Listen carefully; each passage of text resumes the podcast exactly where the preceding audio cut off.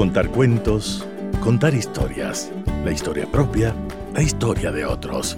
Desde este momento en Radio Sucesos, Déjame que te cuente. Déjame que te cuente. Un programa conocido por Gisela Echeverría Castro.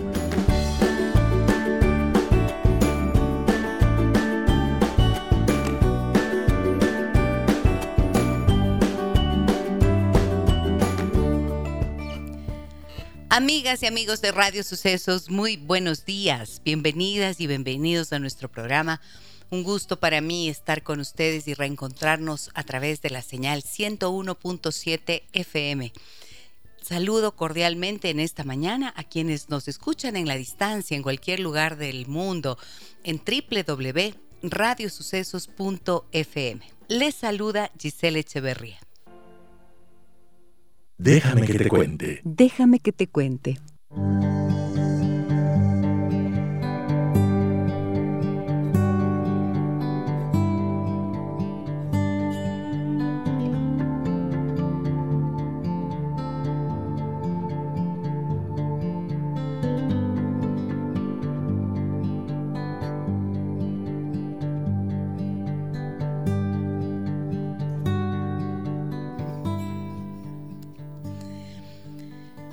Nuestra infancia es tan importante que las experiencias vividas en ella determinan nuestra calidad de vida cuando somos adultos. Se habla de heridas emocionales de la infancia para referirse a una lesión afectiva que nos impide llevar una existencia plena. Puede tener una huella profunda que incluso se expresa especialmente en nuestras relaciones interpersonales. Para hablar de las cinco heridas de la infancia, he invitado en esta mañana al doctor Federico Zambrano, perdón, ustedes lo conocen, y hace una semana que hacíamos el programa especial de aniversario número 2 de Déjame que te cuente, nos decían el favorito de la audiencia. muy buenos días, querido doctor Zambrano. Buenos días. ¿Cómo buenos días, Gisela. Muy bien y contentísimo de compartir con ustedes nuevamente. A los tiempos. A los tiempos. A los tiempos, pero qué lindo volver a verle. Muchísimas gracias por acompañarnos. Heridas emocionales. Pueden haber muchas, pero es como que de alguna forma ha habido algunos autores que han decidido eh, nombrar a cinco que son fundamentales, doctor. ¿Cuáles son estas? Bueno, en realidad en la infancia somos seres muy vulnerables. Nosotros podemos ver que los animalitos nacen y empiezan ya a caminar, algunos a correr. El ser humano hasta un poco más del año es totalmente indefenso. Dependemos totalmente de nuestros padres en aspecto físico, afectivo. Y entonces a veces esos vacíos que nos va dejando esta relación con quienes están a, cargo, digamos, quienes nos tienen a cargo, pueden ocasionar este tipo de heridas.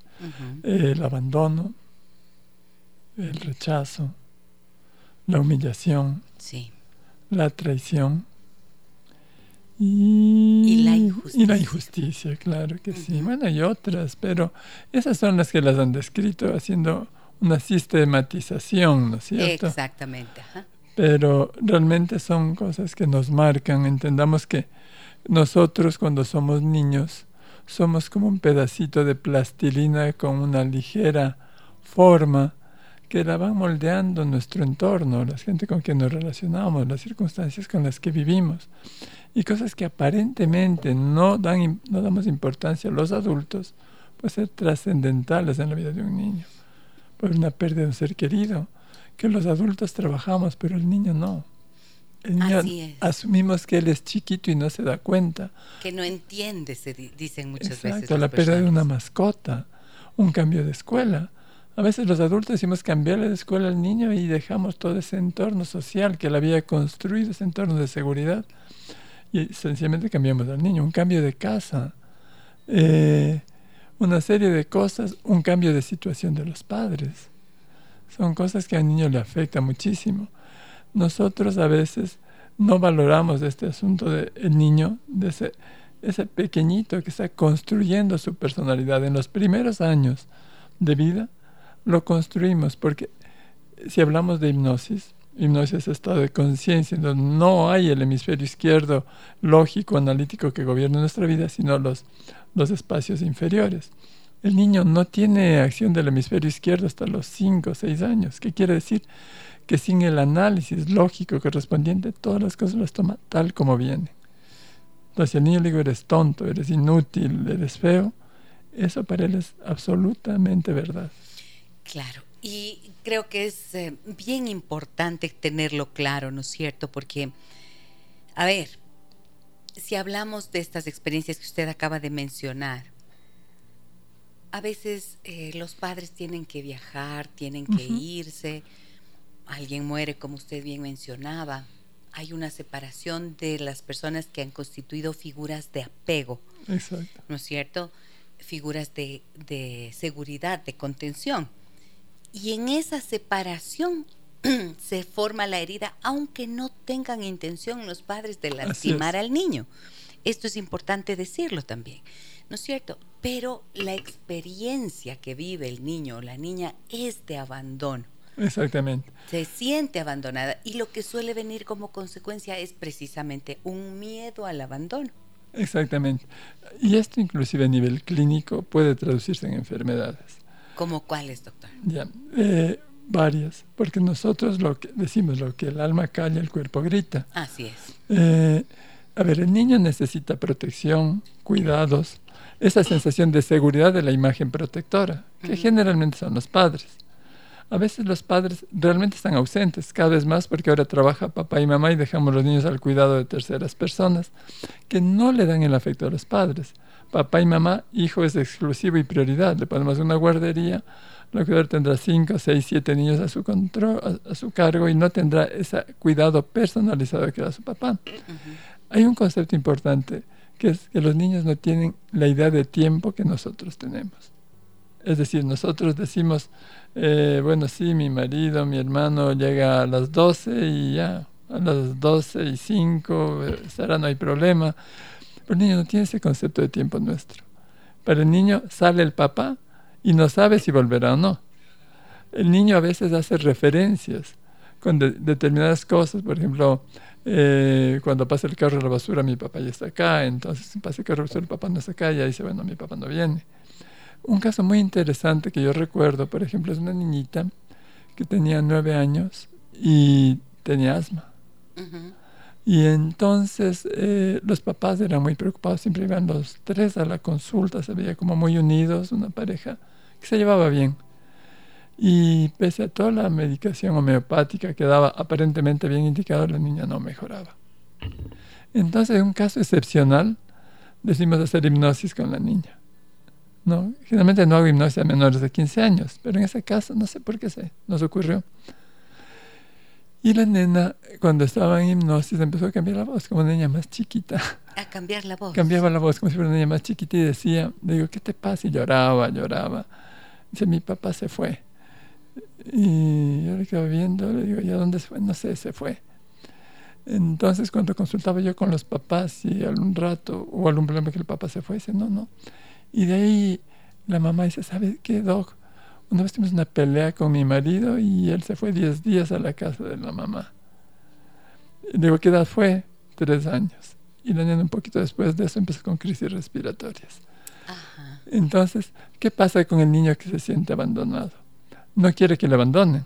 Entonces, cuando tenemos un problema buscamos estrategias. Buscamos mecanismos de defensa para superar inconscientes, uh -huh. para tratar de que no me pase lo que temo o de los, solucionar lo que siento que me está pasando. Entonces, esas estrategias muchas veces pueden ser una enfermedad. Si es que estoy enfermo, entonces mis padres me prestan atención. Sí. Y entonces esa enfermedad adquiere un uh, aspecto ganancial, ¿no? O me hago la víctima también, que eso puede quedarme hasta lo adulto, ¿no? Pobrecita yo, cómo me dejas, cómo sufro, cómo me enfermo porque no me cuidas. Y entonces una manera como trato de evitar el abandono. Uh -huh. ¿Sí? Sí. Ok, es para retener a la persona a claro, su lado. buscamos estrategias. La, la, forma de decir necesito que estés conmigo, que no me dejes, puede ser a través de la enfermedad. Y luego en la relación misma de pareja, ¿cómo se expresa la herida de abandono, doctor? La herida de abandono eh, puede ser esta misma victimización, uh -huh. donde trato de llamar la atención de mi pareja de cualquier manera para que esté conmigo, o puede ser un temor a las relaciones. Si es que no me involucro con nadie, no me van a abandonar. Ajá, mejor, mejor solo, mejor solo. Mejor solo porque no sufro. Entonces son personas que no dan importancia a veces a las relaciones interpersonales, no hacen amistades muy profundas, les cuesta establecer un nexo de pareja con compromiso, inclusive en trabajos. No se comprometen mucho con trabajos porque temen que puedan perder. Entonces el temor al abandono le hace, mejor no me arriesgo porque así no sufro. Y son gente que realmente vive sin compromisos. Y, sin embargo sufren a la vez, ¿no es Por supuesto. Sufren mucho porque entonces como esto funciona desde este inconsciente, em, muchas veces piensan, ¿por qué nadie me quiere? ¿Por qué nadie está conmigo? Si es que yo soy tan buena persona, si hago esto, aquello, lo de aquí o lo demás acá. Y la respuesta suele estar en que a través de este abandono también se desarrollan mecanismos de defensa que pueden ser la hostilidad, por ejemplo. Sí, claro. Es eso, o sea, tengo que llamar la atención de cualquier manera. Entonces, como no me quieren, hay muchos, eh, muchos mecanismos de llamar la atención. Por ejemplo, un mecanismo de llamar la atención puede ser eso, ¿no? No me quieren, pues te voy a obligar a que me quieras. Y entonces me vuelvo una persona, pues que hago todo lo posible con violencia, pero quiero. También puedo ser el de víctima, pobre de mí. Entonces, pobrecito, yo sufro si no estás aquí, me enfermo si no estás. Sí.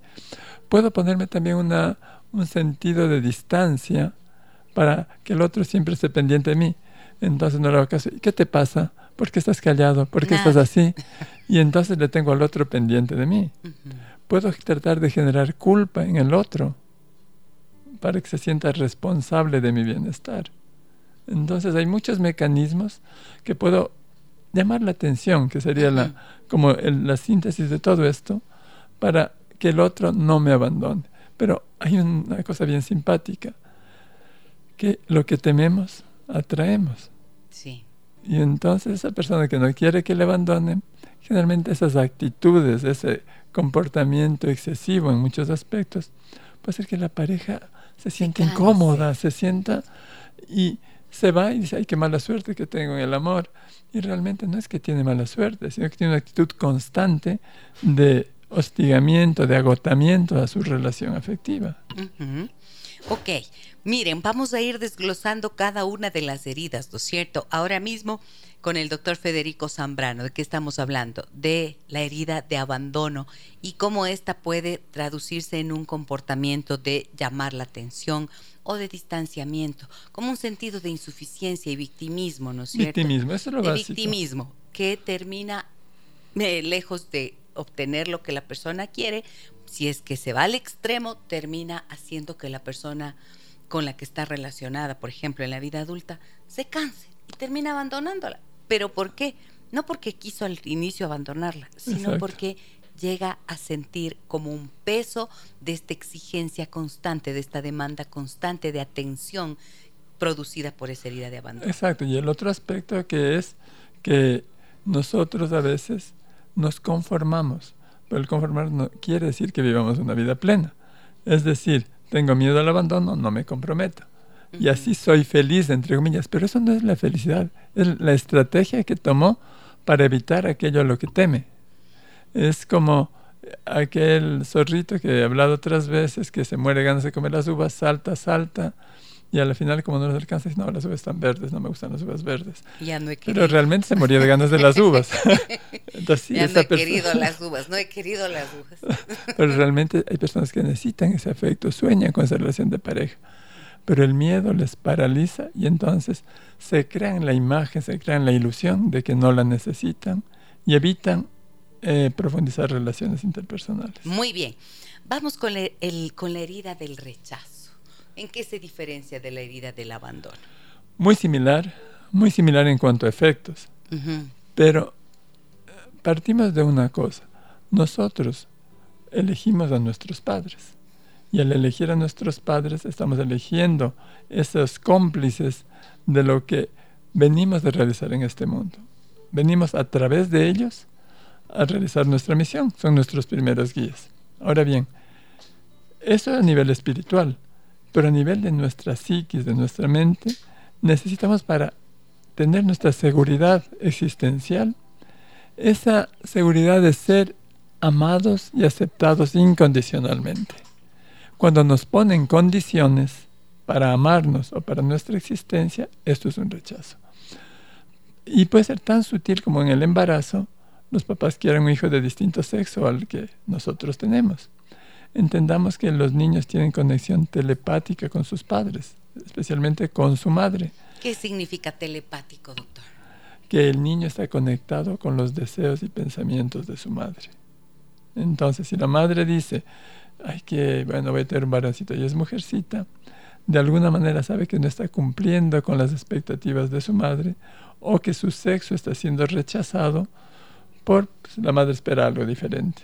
Es decir, es una falta de aceptación. Falta de aceptación. El rechazo es una falta de aceptación, de hecho. Y desde ahí vamos construyendo esto, construyendo esto de que no, mis padres no aceptan algo de mí, que son las primeras personas que rechazan, por supuesto. Puedo rechazar un montón de cosas, ¿no? Y esto se va evidenciando más en el aspecto personal a medida que el niño va creciendo. Por ejemplo, esto de... Mm, no nació, el sexo primero, ¿no es cierto? Sexo. Ya. Luego puede ser, eh, se parece a ti en lugar de a mí. Exacto. Se parece a tu familia en lugar de la mía. Exacto, ese Ya. es el segundo punto. Sí, Sí, Uno de los más comunes. es sano o es enfermo. Ujú. Ah, ¿Es un niño alegre o es una niña más bien eh, triste? Exacto. ¿Es un niño vivaz o es un niño más bien callado? Es un niño precoz, es un niño que retarda en su desarrollo psicomotor. Ujú. No podemos decir que todos los niños caminen a los 11 meses. Si caminan a los 13 meses, y empieza mi hijo está lento, ¿qué le pasa? Que ni sé qué, que el hermanito caminó a los 11 o que o el que el primito. primo, el vecino. Claro, de la comparación, en donde nuestro niñito sale perdiendo, empezamos a verlo como menos que el otro y empezamos a comparar. Y la comparación nunca es buena, sobre todo si nuestro hijo sale perdiendo. Y luego ese rechazo se puede eh, empezar a, eh, también, como el niño pues tiene su problemita, el, el niño que es rechazado lo que busca es aceptación. Exacto. Y si busca aceptación, entonces puede tornarse un niño complaciente. Un niño con falta de autenticidad. Porque quiere que le acepten, quiere que le quieran, básicamente. Y se desvive luego cuando si nos fijamos en adultos que se desviven Sí. y se van por encima de sus propias necesidades sí, para sí. complacer a los demás, ahí hay una herida de rechazo. Claro, eh, en definitiva, está tiene mucho que ver con el abandono. Por eso los niños se vuelven muy dependientes de que el otro les acepte. Y entonces, esto, eh, la terapia TIP, básicamente el centro, el núcleo de la terapia, está en darle al paciente esa, perdón, es la terapia de hipnosis de psicología profunda, porque Sí. TIP capaz que no me entiende. Tip, tip, tip, ¿qué? tip, tip. Ya, el, el núcleo de esto es que el terapeuta, a través de irle eh, haciendo regresiones en el tiempo, le vamos dando al paciente esa sensación de ser aceptado incondicionalmente, sin juzgar. La vida es como es. La persona que vive no es porque es malo o es bueno, es porque era esa plastilina que fue moldeada y ahora es lo que es y va regresando a ver sus experiencias con aceptación total del terapeuta que hace como de una madre aceptante y da la experiencia que no tuvo en ese momento de su vida. Por eso sana. Claro, y esto es lo que andamos buscando todos en realidad, ¿no Claro. es cierto? No es- La necesidad de aceptación es una necesidad humana también. Así es. Es una necesidad de supervivencia, o sea, necesitamos sentirnos reconocidos, eh, necesitamos sentir el respeto y la aceptación del otro solo porque somos seres humanos. Pues. Claro. Y creo, eh, perdón doctor, quiero hacer una pregunta Ajá. aquí eh, porque me parece interesante ir un poquito al fondo de lo que suele ocurrir en las madres o en los padres que rechazan. Porque suelen vivir, yo he visto, una ambivalencia. ¿no es. cierto? Hay un amor al hijo, hay un amor Así a es. la hija. Sin embargo, este, esta ruptura de la expectativa que tenían, esperaba un niño y salió una niña, esperaba que fuera un niño sano y salió tuvo alguna enfermedad. Esperaba una niña eh, que se parezca a mí, que sea inteligente, que no sé qué, y resulta que está mm, en su desarrollo un poco más lento que eh, los otros niños. No es que dejen de amarla, pero hay actitudes, hay comportamientos que comunican ese rechazo. Y creo que esto es lo importante que tenemos que alertarnos, ¿cierto? Así es. Para volverse conscientes de que si un hijo o una hija nacieron eh, con alguna situación que no tiene que ver con lo que esperaban, Así es. Hay que trabajar como madres. Así es. Hay que trabajar como madres y como padres en esa aceptación plena. Así es. El asunto es que de parte del niño también, es como ese niño que hace la travesura y trata de esconder los vidrios debajo de donde quiera, porque sabe que eso le puede traer un problema, un castigo, ¿no es cierto? El niño, aquello que no es aceptado, también lo esconde. Trata de esconder en su psiquis. por ejemplo? Por ejemplo, el asunto, eh, espera un niño varón y es una mujercita. Entonces esconde su feminidad. Y tiene pacientes que juegan eh, cosas de hombres que me decían, no, yo era un hombre más, jugaba con mis primos, me subía a los árboles, jugaba con carros, nunca me gustaron las muñecas.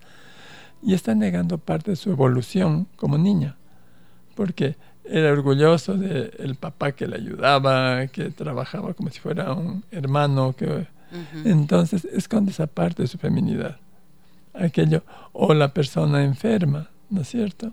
Que trata de demostrarse, no, yo sí puedo y se muere, se ahoga, le viene ataque. No, papi, yo sí puedo.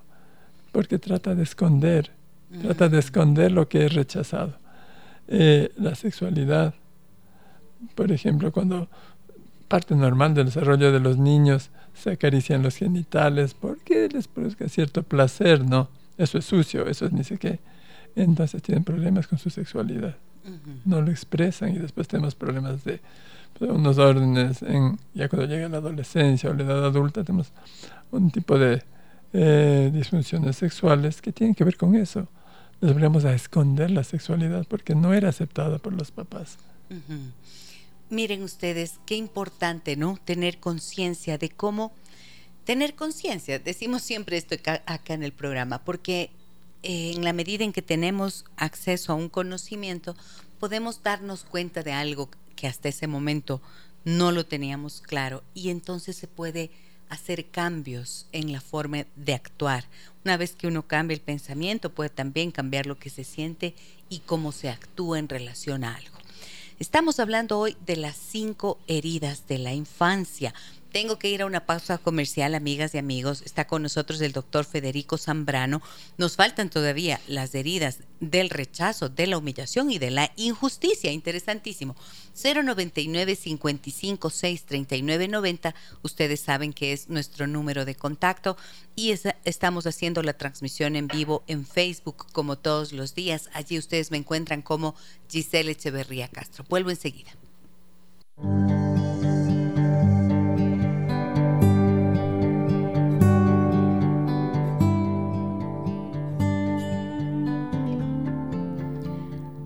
Aquí estamos de regreso, amigas y amigos. Estamos junto al doctor Federico Zambrano hablando en esta mañana de las cinco heridas de la infancia. Y quiero saludar a las personas que nos acompañan en Facebook. Voy a nombrar algunos porque ahora me sale una listita que está visible y puedo mencionarlos. A ver, voy a saludar a Alexandra, a Miriam, a Manuel, Pilar, Elba, Grace, Aide, Patricia, Fernando, que nos dice buen día, Gisela, muy buen tema en este, en este día, felicitaciones. Edith, Catalina, Ailín, Gloria, Alexandra, Jenny, Irene, Janet, Wilson, Ana Cecilia, Julia, Verónica, muchas gracias por estar con nosotros. Un abrazo muy grande a todos ustedes. Me dicen qué tema tan importante a partir de esto, del rechazo ¿dónde está? O de la aceptación sobre todo de nuestros padres hacia nosotros, sus hijos, es que resultamos adultos emocionalmente estables, equilibrados o lo contrario. ¿Cuán real y determinante es esto de que se transmiten emociones, vivencias y a través de generaciones, es decir, de tatarabuela, bisabuela, abuela, madre, hija, nieta? Me refiero a mujeres porque somos nosotras las que llevamos dentro a nuestros hijos, por tanto somos las que transmitimos los que, lo que nos fue transmitido. Como siempre, Gisela, qué belleza de entrevista con el doctor Zambrano. Un abrazo a los dos. Muchísimas gracias. Norma, saludos querida Gisela y doctor Iva, Ivonne Melva Miroslava. Bueno, creo que hoy por lo menos viendo los nombres, ya ven, me es mucho más fácil. Ahí sí puedo saludarlos y les doy un abrazo muy grande. Muchas gracias. Eh, ¿Qué le parece esto que dice esta amiga que comenta lo de la tatarabuela y que las madres, las mujeres somos las que transmitimos porque evidentemente somos las que gestamos a los hijos? Eh, importante, cierto, parcialmente se transmite, primero por vivencia. Nosotros somos seres que aprendemos de la experiencia, de lo que oímos, de lo que vemos, de lo que vivimos. Y muchas veces reproducimos toda nuestra experiencia con aciertos y errores, también con nuestras fallas en nuestra manera de criar a nuestros hijos. Porque nos quedaron así y llevamos esa información. Además de que hay teorías de que con el ADN no solo se transmite el color de ojos y los caracteres físicos, sino también las experiencias emocionales de generaciones pasadas. Y esto viene de los dos lados, papá y mamá. Y si tomamos en cuenta, como decía antes, que hay una comunicación telepática tanto con el padre como con la madre, obviamente si ese niño es rechazado, él lo sabe, porque está en conexión con su madre y a través de su madre en conexión con su padre. Entonces él sabe cuando es rechazado, sabe cuando es el niño que no tenía que venir, porque no era oportuno, porque los papás no están casados, porque ese momento económicamente no es conveniente o porque la madre está estudiando y no tiene tiempo. Y hay gente que dice, ya me quedé ¿y ahora qué voy a hacer? ¿Qué? Y peor aún, cuando dice, ¿lo tengo o no lo tengo? Y me tomo una tabletita o el agüita de no sé qué a ver si aborto y no funciona. Pero ese niño tiene la experiencia de que se intentó suspender el embarazo, se intentó acabar con su vida. ¿Y quién lo intentó? Su madre. Y esa es una experiencia que está dentro, ¿no? El rechazo fue tan grande que fue capaz de intentar algo contra el niño. Pero de todas maneras, en la terapia lo que enfocamos es que hubo un amor lo suficientemente importante para permitir que el hijo nazca. Porque si hubiese sido más grande el rechazo, sencillamente lo votaba. Qué importante, porque este es un nuevo significado. No quedarse anclados en lo que fue eh, el momento, la intención o lo que fuera, sino que finalmente se impuso, eh, se impuso el, amor. destino de la vida con el amor. Exactamente. El amor fue suficiente para tenerlo. A pesar de los miedos, a pesar de lo inconveniente, a pesar de las dificultades, se decidió tener el niño. Entonces, esa es parte de la terapia del rechazo. Doctor, y el rechazo del padre, como usted mencionaba, fíjese que hace poco eh, escuchaba en consulta una pareja que se hacía un reproche entre ellos, había un reproche, ¿no es cierto? Y él le decía, eh, no, ella le decía, tú, mm, tú no quisiste que nazca nuestro hijo. Tú, de hecho, lo que me dijiste cuando te conté que estaba embarazada fue, y pensarás tenerle de una. Entonces ella decía, bueno, esto me dolió, pero hasta el infinito, ¿no?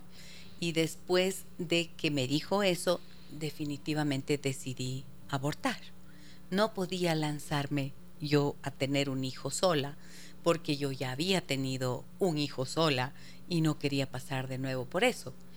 Entonces, supongamos que no hubiera abortado esa madre, sino que este hijo venía al mundo ese rechazo inicial del padre y ese impacto emocional de la madre tendría el mismo efecto o la misma consecuencia? Sí, sí. He tenido casos, creo que dos pacientes que recuerdo ahora, que había el rechazo del padre, que inclusive amenazaba con romper la relación si es que el embarazo continuaba y la madre decidió seguir el embarazo, se separaron, después volvieron, hicieron una pareja, pues y tuvieron un segundo hijo que este sí fue bien recibido porque en mejores condiciones, en mejores tiempos.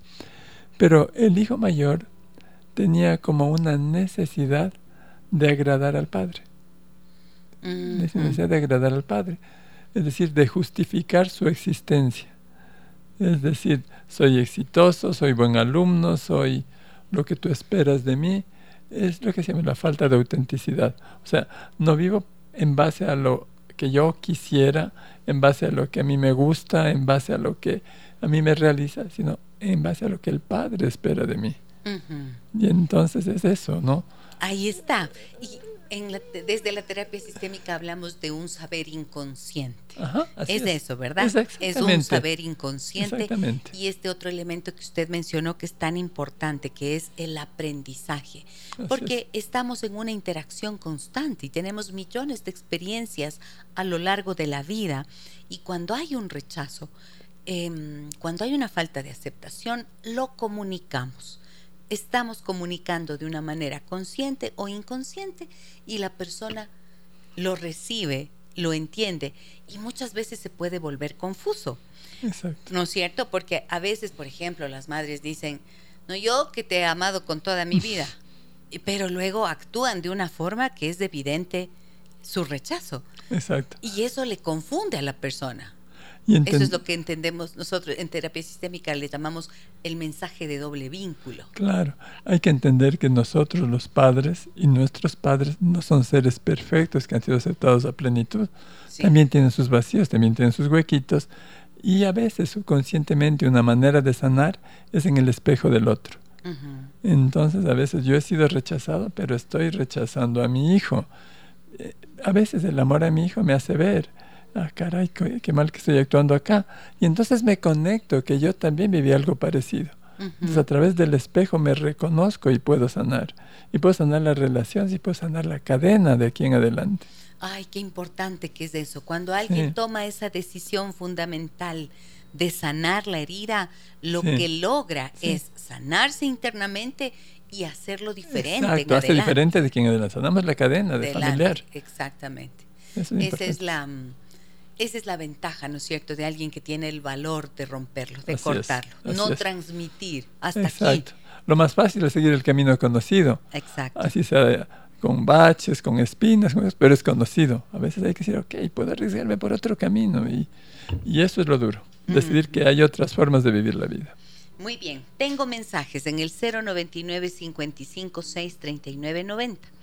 Miren, nos cuentan historias. Nos dicen lo siguiente, doctor. Buen día, Gise y doctor, qué alegría escucharlos. Quisiera su opinión sobre mi hijo y disculpen lo extenso. Él es un niño de 10 años. Ha pasado por la separación de sus padres en el 2020. Sobre mi hijo, ¿no? Sí, él es un niño de 10 años, ha pasado por la separación de sus padres en el 2020. Un mes antes de eso murió su abuela paterna con quien él vivía. Un año después murió su abuelo paterno, con quien también vivía. Y unos meses después su único hermano mayor viajó fuera del país por casi un año. Cuando volvió no le hizo mayor caso como esperaba. Ahora es un niño muy creativo e inteligente en la escuela, pero se frustra fácilmente y llora cuando algo no le sale como él esperaba. Reacciona con violencia verbal ante cualquier crítica no tiene control de sus emociones y se desborda. Cada día intento guiarle y ayudarle, pero los resultados son casi nulos. A raíz de la separación, yo trabajo mucho y lo llevo al trabajo conmigo cuando puedo, porque dice que él prefiere el trajín con tal de estar conmigo. Mm. Ustedes pueden identificar si tiene alguna herida de las que están hablando. Muchísimas gracias. Muchísimas gracias también a ti. No me dices tu nombre, pero te voy a poner Yolanda. Ya, Yolanda, gracias por tu confianza y por compartir esta inquietud que tienes en relación a tu hijo. Bueno, Yolanda, en realidad los hechos, si los negocios son como algo frío, ¿no es cierto? Las acciones podemos tener experiencias del mismo tipo todos los seres humanos, pero no es lo importante la acción en sí, sino cómo lo vivimos. Cómo vive cada persona esa experiencia. Entonces, en el caso que nos cuenta Yolanda, lo vive como abandono, lo vive como rechazo, que el papá se vaya y lo deje. Vive como, una vive como una injusticia, que se muere el abuelo, se muere el papá y luego se vaya el hermano. ¿Por qué me pasa todo esto a mí? Qué injusto. Todos los que quiero se van. Exacto, pues una sesión de injusticia, ¿verdad? Entonces, lo importante es saber cómo lo vivió él. ¿Qué es lo que siente, no es cierto? Por ejemplo, la agresividad. O esto es una reacción ante la injusticia. Sí. Yo me rebelo ante la injusticia, me pongo como más firme, más rígido, porque tengo que defenderme de esto que no. ¿Por qué me pasa a mí? ¿no? Exacto. Hay enojos. Podría ser que viva esta sensación de lo que supongo hablaremos más tarde, pero eso es lo importante. Ver al niño y conversando con él, sentir cómo está viviendo todas estas experiencias, que obviamente es bastante complicado vivir todo en tan poco tiempo. Claro, doctor. Y, y ahí esto que usted menciona me parece clave porque son múltiples pérdidas que ha vivido. Exacto. Y cuando tenemos pérdidas entramos en un proceso de duelo, de dolor. Así es. De dolor y aquí es como que se le hubieran sumado los dolores a este niño. Y en las etapas del duelo a veces nos estancamos en alguna, no sé. En Correcto. Eh, en la ira, podemos estancarnos también ahí y a ver cómo lo vivimos, ¿no? ¿Por qué a mí? ¿Por, qué me pasa a mí? sí, sí, sí, justo este enojo, ¿no es cierto? Este enojo que a veces las personas, supongamos que no haces nada, Yolanda, y que le sigues dando recomendaciones, pero miren, lo primerito que necesitamos, sí o no, es el reconocimiento del dolor. ¿Qué pasó? Que él reconozca cómo vivió ese dolor. El niño tiene que saber identificar, ¿no? Porque realmente es una, es una actuación reactiva lo que está teniendo. ¿Pero reactiva a qué? ¿Cómo está viviendo ese dolor, ese duelo? No sé. Sí, y yo he trabajado varias veces esto y ¿sabe qué me suele llamar la atención, doctor? Me llama la atención que muchas veces las madres tienen esta misma duda que Yolanda.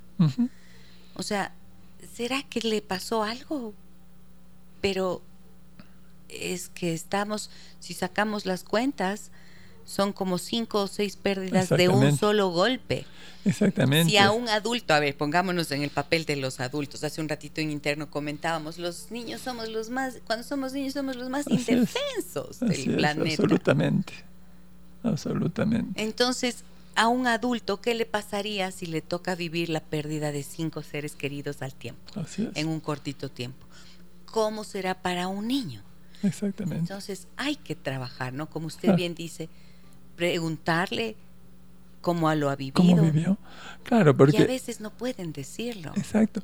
El adulto puede intelectualizar, puede hallarle la coherencia, la lógica de las cosas. Sí, el abuelito estaba viejito, estaba enfermo. No, el niño es el abuelito que quería ya no está. Eso vivía con ellos. con los dos el adulto puede decir, eh, mi hermano se va porque se va a especializar, busca un futuro mejor, tendrá mejores oportunidades. No, el niño piensa, mi hermano ya no está, el que jugaba, el que me acompañaba ya no está. Entonces es diferente cómo lo ve el adulto y cómo lo ve el niño. Entonces debemos ir a donde esté el paciente. El, terapeuta le recoge al paciente en el sitio que está. Y desde ahí lo comprendemos y desde ahí lo acompañamos. Correcto. ¿Sabe qué pensé cuando dice que el hermano ha regresado y que no le ha prestado tanta atención, dice? Abandono. Exacto. No me involucro para que no me abandone otra vez. Eso, no ya no quiere. Si es que me abandonan, ya no me sufro tanto. Sí, sí, sí. Recordé la teoría del apego de John Bowlby, ¿no es cierto? Cuando él, él hizo un experimento em, cuando empezaba esta investigación en un orfanatorio. Y resulta que a las cuidadoras de los niños que estaban en este orfanatorio, que eran conocidas por estos niños, las retiró durante 15 días de su presencia, les alejó. Y puso otras personas al cuidado de los niños. Cuando las cuidadoras que fueron retiradas volvieron después de 15 días, los niños no querían verlas. Esa es una reacción, hemos comentado con amigas que hemos sido madres que tuvimos que salir a trabajar y regresamos y sin el conocimiento adecuado, fue hace 30 34 años yo no tenía este conocimiento. Me fui a trabajar y cuando regresé, mi hija mm, los primeros días me veía y después como a los poquitos dos, tres días, no es que me había ido del todo, no fui a trabajar y volví, pero igual, la falta, la ausencia de la palabra, el no haber dicho, el no haber explicado, no importa que tenía dos años, hace que le quede esta vivencia, esta experiencia que estamos explicando del abandono. Y lo primero que hace el niño es enojarse. No me dejaba a mi hija que le dé el biberón, fíjese.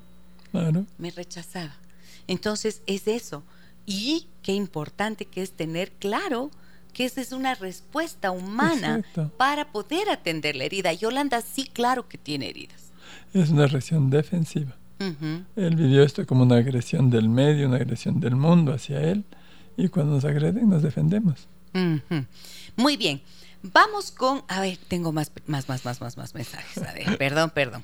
Me dicen aquí dónde está. Buen día, doctora. Gracias por el programa. En el tema de hoy, ¿tendrá que ver también la homosexualidad con el tema del rechazo? Y si es así, ¿será posible corregir? Es un niño de 16 años. No nos confundamos, por Diosito. Sí, es decir, es un tema muy complejo. Puede ser uno de los factores, pero no creo que sea el único. Claro, por supuesto. O sea, no, no. La orientación sexual es otro tema. Sí, o sea, puede tener que ver con el asunto de aceptación eh, y obviamente tratar de esconder el lado no aceptado. Pero hay muchos factores que sería largo ponernos a... Así es, no es el tema. Hablar ahora. Muy bien, tengo más mensajes. Me dicen, buen día, les saluda Rosario, déjeme que te cuente. Déjame que te cuente. Mi padre quería hijos varones. Yo me negaba a ser mujer y esto me mm. trajo problemas hormonales. Mioma, ovario poliquístico. Actualmente estoy en terapia psicológica y desaparecieron mis ovarios poliquísticos. Mi menstruación se regularizó. Mi mioma desapareció, pero actualmente tengo algunas alergias. Eso aún me falta tratar. ¿Me puede, ¿Qué puede ser que me pasó que tengo alergia? Un fuerte abrazo, nos dicen. Muchas gracias. Bueno, en realidad, totalmente coherente eh, la visión de Rosario. Sí, rechaza mi feminidad, entonces, como decía, no, yo lo escondo, pero sigue siendo mujer. Y el entonces, cuerpo habla. El cuerpo habla y entonces todo lo que tiene que ver con la feminidad se expresa se expresa de manera patológica porque es rechazado y entonces está diciendo, ok, aquí estoy. Pero son mujeres que tienen problemas de, en la menstruación, se vuelven irritables, se hinchan, les duele, se desmayan, les da diarrea, les da mareo, porque todo lo que tiene que ver con feminidad o tienen embarazos terribles, simplemente porque rechazan la feminidad. Sin embargo, eh, la alergia es otro proceso. La alergia es un proceso que tiene que ver con el medio. Nuestras sistema inmunológico responde como un mecanismo de alerta ante cosas que pueden ser peligrosas para nosotros. Crean anticuerpos, crean defensas. Y nuestro sistema emocional también, cuando hemos sido creados de cierta manera en que sentimos que el mundo puede ser peligroso para nosotros, también estamos en alerta. Y entonces, como es afuera es adentro, como es arriba es abajo, si ese, emocionalmente estoy en alerta, también mi sistema inmunológico está en alerta ante cosas que no debería estar, ante un alimento, ante un aroma. Y entonces ese sistema de que el mundo es peligroso para mí, por, en este caso sí, porque mm, debo actuar como hombre, porque mi papá esperaba esto, o, tengo este comportamiento medio masculino y soy mujer, rechazo mi feminidad, entonces enfrentarme con feminidad al mundo puedo no ser aceptada.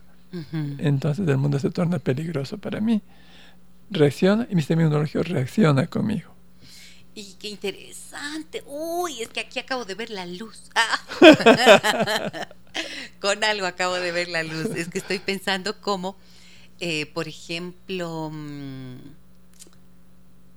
cuando usted mencionó hace un rato, doctor, eh, cuando un niño o una niña sufren de enfermedades en la infancia la típica que le dicen, qué enfermiza la guagua, qué bestia, qué enfermizo el guagua, ¿no? Esto es increíble, pero es como colocarle el rótulo y desde allí el niño o la niña responden al rótulo. Así es. ¿Verdad? Así es.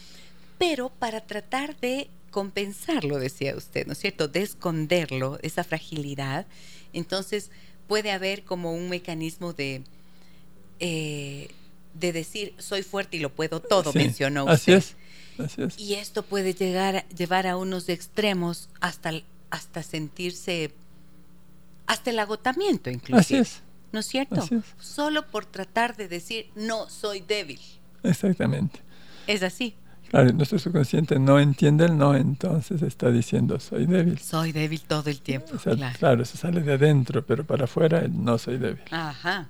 Tengo más mensajes. Muchas gracias a ustedes por acompañarnos. Miren lo que nos dicen por aquí.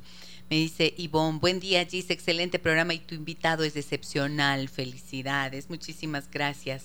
Me dicen también por aquí en el 099 556 3990. Porfa, una consulta para el doctor. ¿Qué consecuencias en la adultez puede traer el haber sido resultado de un aborto practicado pero que no llegó a término. ¿Cómo? El bebé tenía Mm. dos meses y no resultó el aborto. Mm. Se escondió en una cicatriz, dijo el médico, dice. Y la madre se dio cuenta a las tres semanas que aún estaba vivo y se aferró a tenerlo. Pero el bebé sufrió la práctica y sobrevivió. Siendo adulto, ¿qué consecuencias hay? Bueno, eh, hablamos un poco antes de eso, ¿no? Sí, sí. Eh, realmente sufre esa idea de ser rechazado por su madre a un punto que quiso. La experiencia del embarazo es la muerte del bebé, es un riesgo de muerte, un rechazo de la madre total es muerte del niño, entonces una angustia existencial de un miedo a la muerte que deja muchos vacíos. Entonces él, lo que más puede pasar con este niño, lo más frecuente es que trata de justificar su existencia. Trata de justificar su existencia. Puede, por ejemplo, ser una persona que no se sacia nunca, que siempre la deuda de afecto que tiene es como inmensa, no se puede llenar. O puede ser también que trata de justificar su existencia en base a acciones, a éxitos. Y entonces él justifica su existencia, soy exitoso, entonces merezco existir. Y entonces es una persona competitiva, entonces una persona muy rígida, porque sencillamente no puede mostrarse débil, porque al mostrarse débil le pone en riesgo, No puede fallar. no puede fallar, le pone en riesgo. Entonces, eso es- obviamente hay que tratar, hay- pero entendamos, como repito, la base importante es hacerle ver al niño que aunque esté en la cicatriz, la madre también lo escondió en la cicatriz, no solo él se escondió. La madre tuvo el afecto necesario para tener al niño. Esto que, miren, esto es clave porque la persona que nos escribe dice, y la madre se aferró a él. Exactamente. Exacto, o sea, Podía la intentar madre otro lo aborto. protegió, podría haber intentado nuevamente, Claro. claro. Lo quiso. Y esto creo que es lo importante, buscar el sentido, ¿no es cierto?, que esa vida tuvo y lo que ocurrió en general, más allá del mismo acto del aborto, de este intento de aborto. Muy bien. Tengo que ir a una nueva pausa comercial, amigas y amigos. Eh, hablamos en esta mañana de las cinco heridas de la infancia. Hemos hablado ya de la herida de abandono, de la herida de rechazo. Vamos a, a la vuelta a hablar de la herida de humillación y le juro que va a tener que volver por las otras dos, porque no nos va a alcanzar el tiempo, ¿no es cierto? Volvemos enseguida con el doctor Federico Zambrano. Déjame que te cuente un encuentro que nos humaniza.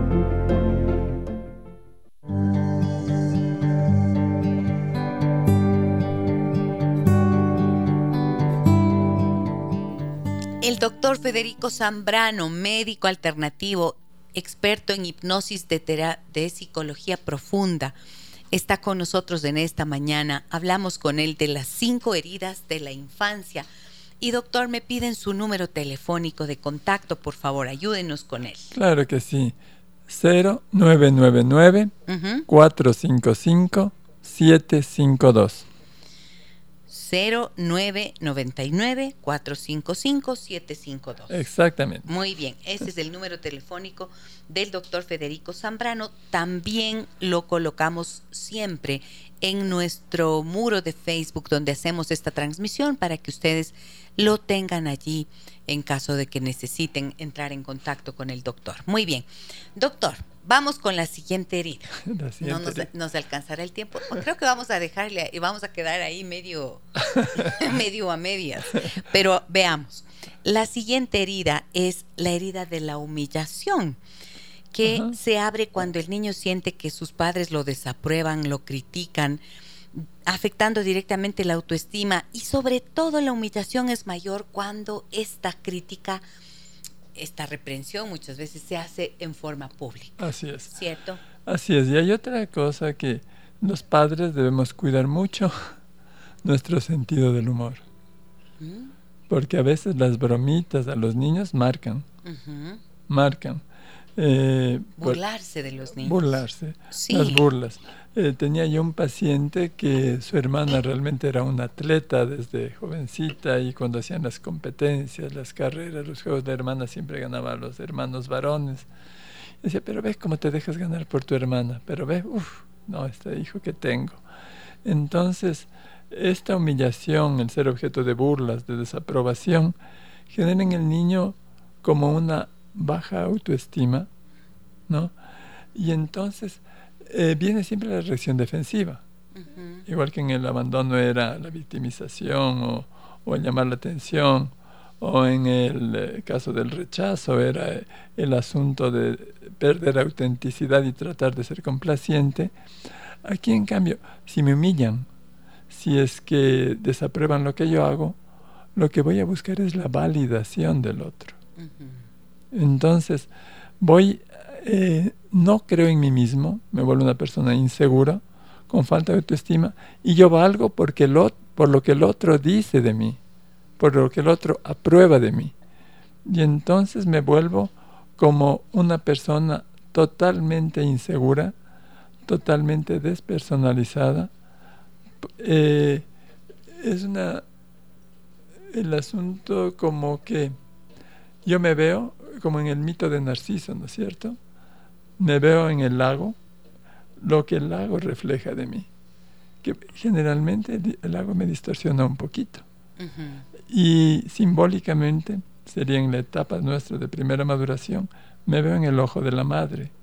El ojo de la madre es, me refleja a mí, pero el ojo de la madre luego le extiendo a toda la gente que me rodea puede ser profesores, amigos, relaciones, y entonces necesito ser validado. Sí, sí, sí, sí. ¿Sabe qué? Em, qué interesante es esto, ¿no? Díganme, ¿no? Díganme o no, que es tan interesante esto. Estaba pensando que he encontrado mucho en la herida de humillación una emoción que predomina, que es la vergüenza, doctor. Sí. ¿Verdad? Y esto que acaba de explicar, el ojo de la madre, la mirada del otro. Siempre la vergüenza está frente a los otros. Exactamente. Por eso es lo que tan importante lo que usted dijo, o sea, cuidado con las bromitas pesadas que les hacen a los niños, burlarles, burlarse de ellos. Aún, ¿ha visto cómo se enojan cuando son chiquitos? Dice, uno se ríe de alguna cosa que les pasa. Se enoja, ¿por qué? Porque ya, esa burla toca su ser. Entonces hay que tener cuidado con esto. Claro, y el asunto es que, ¿qué genera esto? Ansiedad.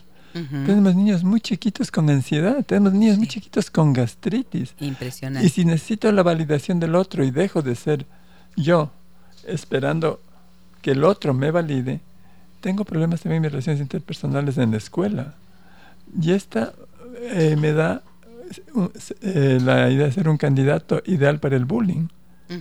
Exacto. Y entonces, si es que empiezan, a más de las burlas que tuve en mis primeros años, las burlas de los compañeros o las burlas de los profesores, o, pero si hay algún defecto físico del que se burlan mis padres, estás muy gordo, o, estás muy flaco, o estás muy chiquito. Y entonces yo me voy a la escuela con esa idea de que soy chiquito, de que soy gordo, de que soy flaco, de que soy feo, qué sé yo.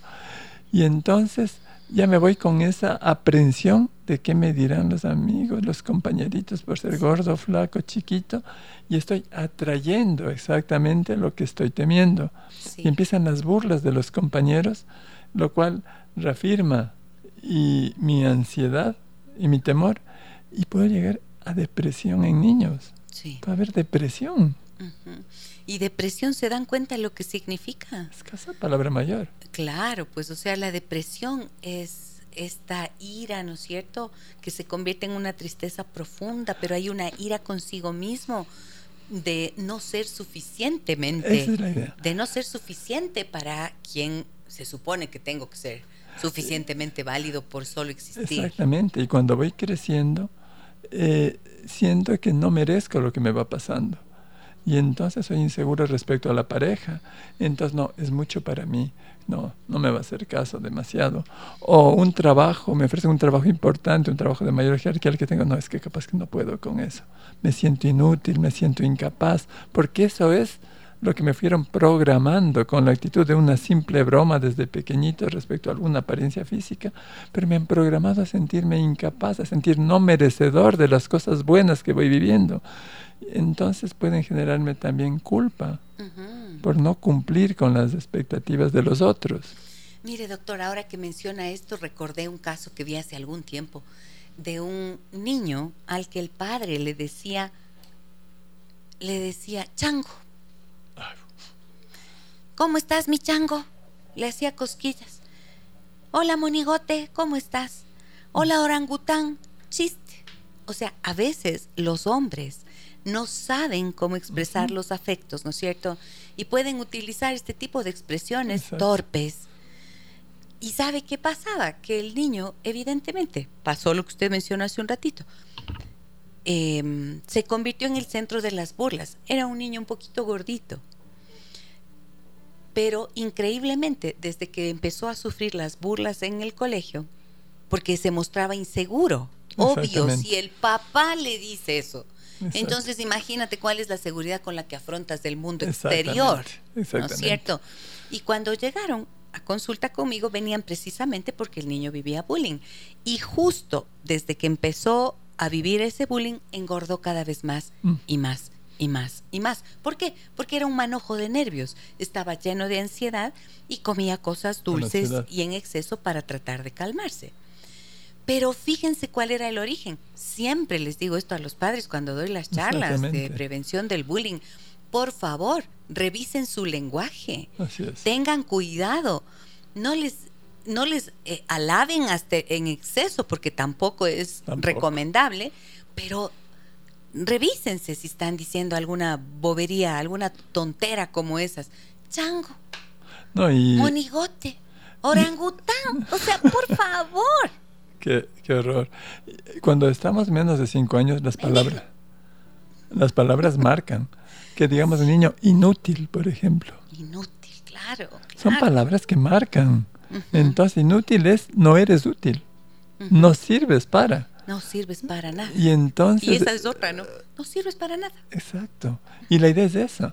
Soy incapaz de. Esa es la imagen que mandamos, ese es el mensaje que mandamos. Soy incapaz de construir una relación, soy incapaz de mantener una relación, soy incapaz de tener un buen trabajo, soy incapaz de ser feliz. No me lo merezco. Ay, por favor, ¿se dan cuenta? Están reconociéndose por allí. Yo estoy segura que no tenemos solo una herida, ¿no es cierto? a lo largo de la vida tenemos el ramillete completo. y hay otras. y unas cuantas más, ¿no es cierto? Pero estamos hablando para tratar de entender las consecuencias que tiene y no solo eso, sino para que si tienen niños chicos o adolescentes, por favor, tengan en cuenta, se corrijan si es que utilizan si es que se reconocen en algo de estas expresiones que estamos mencionando o en alguna de las situaciones que hemos de las que hablamos.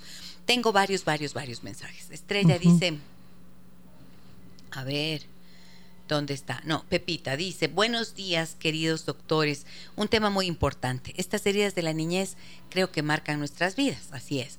Y no sé si estoy equivocada, pero aprendemos a convivir con ellas al pasar los años. Así es. Claro, todos desarrollamos mecanismos de, supervivencia. Nos, nos acostumbramos, nos mimetizamos, pero no, no somos felices, no lo solucionamos. Eso, y entonces, claro, nos vamos acostumbrando y para poder defendernos, como decía, para poder sobrevivir a eso, ¿no es cierto? Ante el abandono, desarrollamos ese victimismo, el llamar la atención. Ante el rechazo, ser complacientes, entre muchas otras cosas, pero hablamos en líneas generales, ¿no es cierto? Ante la herida de humillación habrá una inseguridad, una vergüenza. Buscar la validación del y otro. Andar buscando la validación del otro. Hay una cosa importante de la humillación que se me pasó, que es muy importante, y es respetar el pudor de los niños. Sí. Porque a veces el niño ya no quiere que la madre le bañe o ya no quiere exhibirse desnudo o desnuda delante de sus padres respetemos ese pudor, porque estamos humillando al niño si le imponemos. Y bueno, un abuso sexual ni se diga, estamos yéndonos totalmente irrespetando y humillando a ese niño, imponiéndole cosas que no están para su edad, que no las entienden, pero que le hacen sentir humillado. Es otra... Muy importante. Una herida muy importante. Súper importante, doctor, lo que menciona. Em, no ve, nos va a hacer falta el tiempo, ya se nos acabó el tiempo. El otro día me escribían ahí, por favor, aumenten media hora más, por lo menos. Muchas gracias. A ver, espérense, espérense. Norma dice saludos querida Gisela y doctor, un abrazo. Buenos días, gracias. Qué alegría, un lujo escucharlos juntos. Qué tema tan oportuno. Muchas gracias. Buenos días. Déjame que te cuente. En mi familia nos llevamos muy bien. Somos muy felices.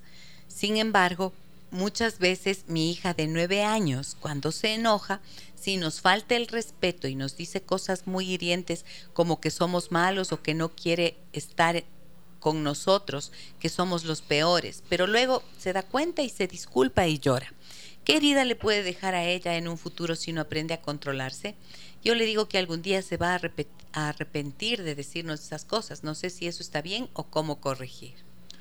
A ver, los eh, niños chiquitos eh, nosotros somos su apoyo, sus acompañantes, sus guías de cierta manera, pero los niños necesitan límites. Pues. Imaginemos nosotros, imaginemos nosotros de adultos, caminar en un campo oscuro, en un potrero oscuro, sin límites. Aterrador. Nos ponen una paredcita, una valla para irnos apoyando, pues se vuelve más llevadero el asunto. Cuando los niños no tienen límites, los buscan. Y los buscan poniéndonos a prueba a los padres. Nos, nos hacen cosas que pues ya, ok, ¿hasta dónde aguanto? Eh, en una convivencia, en general nosotros vamos buscando los límites del otro. Y vamos buscando los límites del otro a través de actitudes. ¿Hasta dónde pueden permitirme? Pero obviamente con un hogar armónico, cuando es un hogar eh, establecido y en base a amor, todos esos excesos que pueden ser parte de nuestra naturaleza humana, parte de reacciones emocionales humanas por X circunstancias, vuelven a la normalidad. El río vuelve a su cauce. Importante conversar. Importante decirle, por ejemplo, a la nena, mija, eh, ¿sabes que me sentí mal con lo que me dijiste? ¿Qué pasó? ¿Qué, qué hice o qué? Cuéntame, ¿qué puedo mejorar yo? ¿Qué puedes mejorar tú? A ver, para evitar este tipo de situaciones indispensable eso, doctor. Exactamente. el preguntar. Exacto. Porque saben que es una niña de nueve años. Exactamente. Y que amanece y se enoja. ¿Qué pasó? ¿Amanece y se enoja o hay un contexto? ¿Qué está Porque pasando? Siempre hay un contexto. Exacto, ¿qué está pasando en el colegio? ¿Qué está, exacto, ¿qué está pasando en el colegio? ¿Qué está pasando con su vida personal? ¿Qué cosas pasan en casa que no las puede metabolizar ella. Y claro, ¿y por qué dice que son, que son malos? ¿A qué se refiere? Exactamente. Puede ser que haya algo como lo que explicábamos antes, alguna burla, algún reírse, algún no prestarle atención. ¿Qué hay? Hay que preguntar eso. y, uno como adulto tiene que preguntarse eso en lugar de culpabilizar al niño. Porque mira lo que dice acá, doctor. Dice, yo le digo que algún día se va a arrepentir de decirnos esas cosas. ¿Qué estás creando en esta Culpa. Culpa. La idea de que soy mala. Yo les hago sufrir a esta tira de adultos que son o sea, no, no coloquen a los niños Educar en, en base a la culpa es bastante pesado. Piensa que es un error bastante común, pero no eso lo hace bueno. Entonces, por favor, no culpen a los niños. Piensen como adultos, pensemos como adultos, que están aprendiendo de nosotros. Yo preguntaría también, así, si estuviera en consulta conmigo, yo les preguntaría, ¿de quién ustedes creen que aprendió su hija a hablar de esta forma? ¿No? ¿De quién aprendió? Porque, ¿dónde? No nacen los niños hablando así. Y miremos, y miremos la reacción en espejo, ¿no? son los peores padres del mundo. Entonces está, está generando culpa en los padres. Lo hicimos mal. Y ellos le responden con otra cosa. Te vas a arrepentir de esto. Culpa, con culpa. Culpa con culpa. Ajá. Están haciendo un espejo. Sí. Y una cosa, no estoy juzgando a los padres. Ojo, no, no, no estamos haciendo un juzgamiento de los padres, pero sí estoy haciendo un cordial llamado de atención para que se responsabilicen como adultos de esto y busquen otros caminos de comunicación porque culpabilizar a la niña no ayuda. Incluso si es que es una concreta falta de respeto, como bien decía el doctor Zambrano, necesita un límite. Exactamente. Necesita decir, hijita, ¿cómo así hablas de esta forma con nosotros? No, no, no puedes hablar así. O sea, mostrar que es inadecuado ese comportamiento sin culparla. Claro, importante que los padres también somos seres perfeccionables, no somos perfectos, también nos equivocamos. La gran escuela de aprendizaje para los padres es la vida. Y bueno, quizá alguien busca escuelas más especializadas con una terapia, con un curso de crecimiento espiritual o personal, pero en general la experiencia es la vida. Y a veces nadie nos preparó para ser padres. Así es, pero hay que hay que hay que educarse. Hay que ir caminando, hay que ir caminando y, aprendiendo. Exacto. El darse cuenta es la mejor manera de aprender. Me dicen por aquí, a ver, tengo varios, varios, varios, varios mensajes, doctor.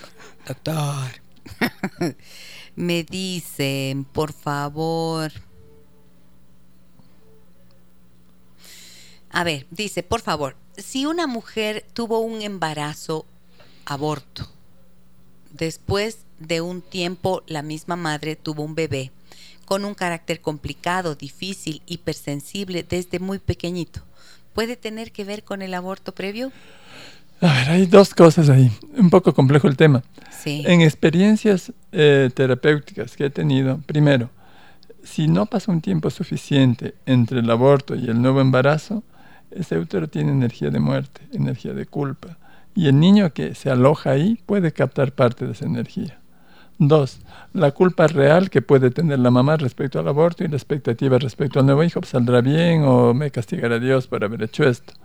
Tres, a veces el niño que es abortado necesitaba esa experiencia de ser abortado para recuperar algo de sus memorias que las perdió por X circunstancias de su vida anterior y muchas veces elige la misma madre para su nueva encarnación. Es decir, se encarnó en esa madre, abortó, se volvió a encarnar y ahora lo recibe.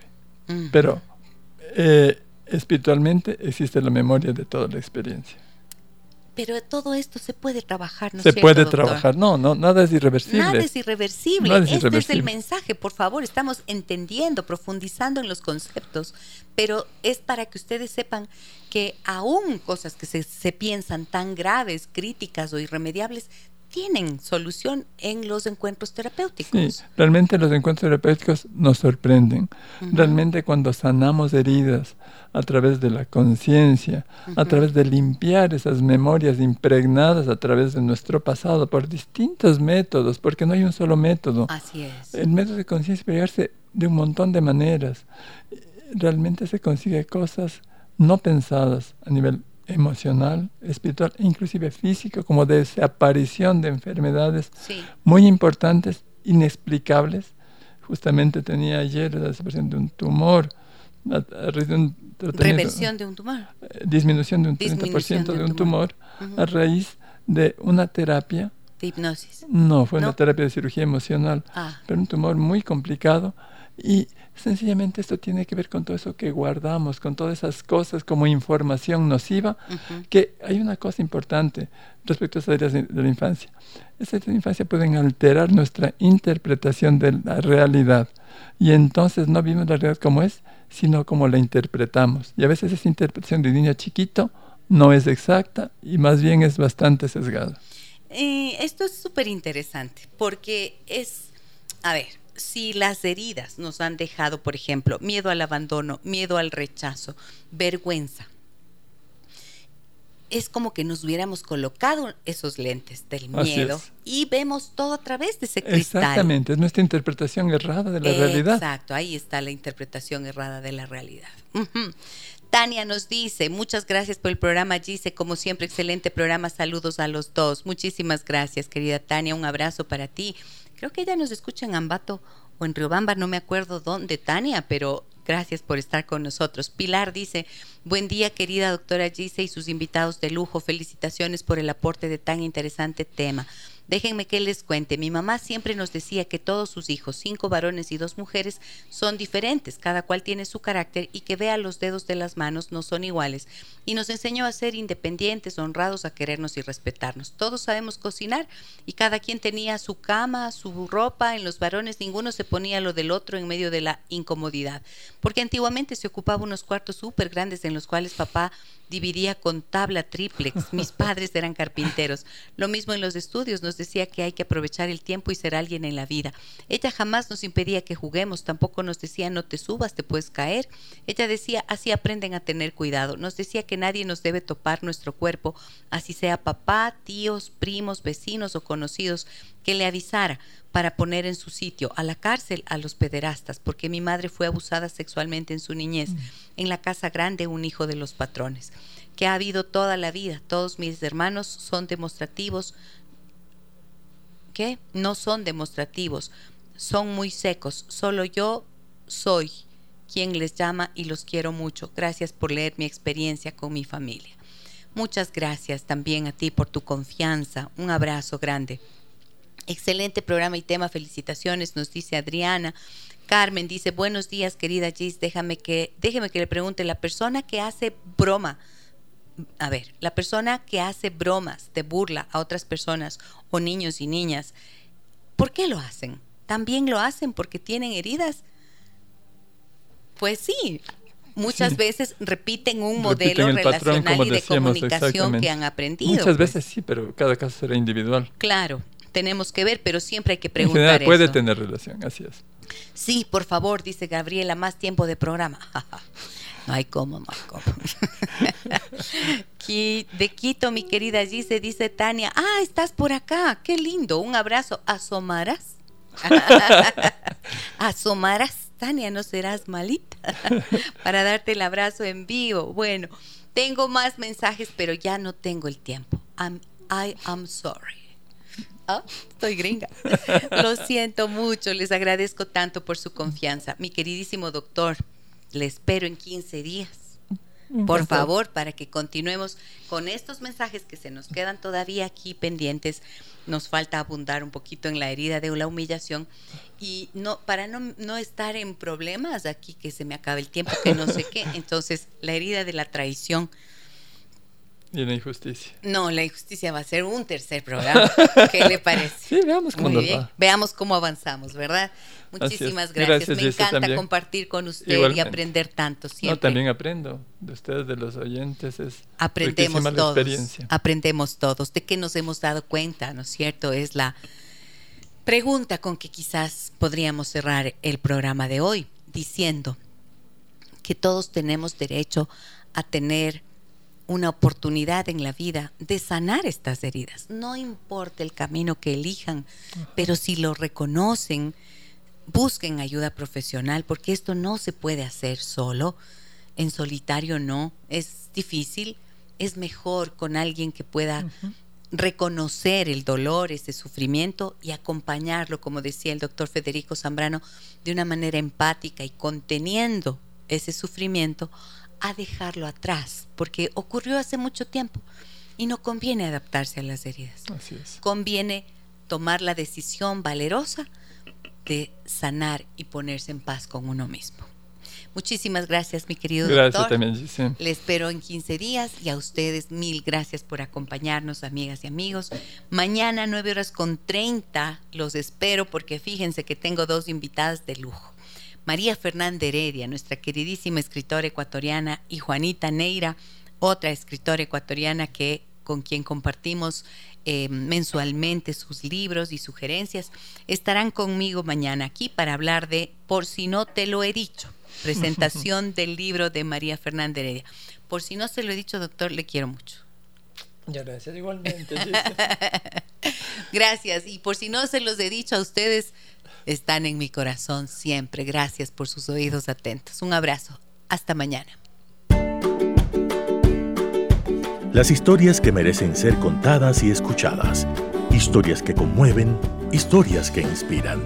Mañana, desde las 9 y 30, déjame que te cuente. Déjame que te cuente. Con Gisela Echeverría Castro.